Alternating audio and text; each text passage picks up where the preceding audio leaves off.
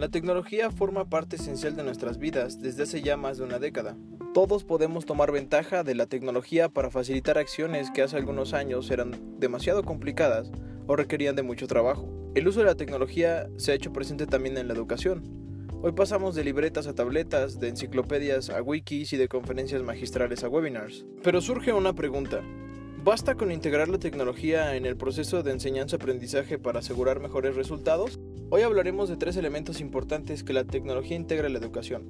Los nuevos escenarios virtuales en los procesos de enseñanza-aprendizaje, la construcción de conocimiento, la relación que existe entre cognición, enseñanza-aprendizaje y los entornos virtuales. Internet provee a sus usuarios una infinita gama de espacios virtuales donde los participantes pueden compartir información en tiempo real o sin necesidad de coincidencia temporal.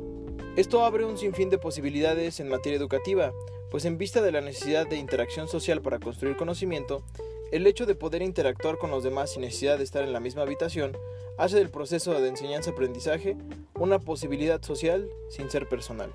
El aprendizaje como construcción se da cuando existe una relación entre experiencias e ideas previas y nueva información, lo que provoca un escalonamiento en el proceso y le da significado al aprendido.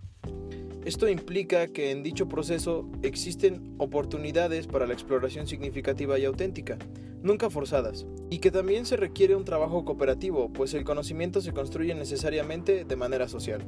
Cuando existe esta construcción de conocimiento, los procesos cognitivos nos llevan a incorporar nueva información, pero también a darle significado a esta a partir de nuestras experiencias previas. En otras palabras, los procedimientos que llevamos a cabo para integrar conocimiento requieren necesariamente de un andamiaje, que lleve al estudiante de un objetivo a otro de manera natural y progresiva. Finalmente, la tecnología puede ser una herramienta fundamental para facilitar la construcción de conocimiento a través de espacios colaborativos, fuentes de información y ambientes más reales para los estudiantes.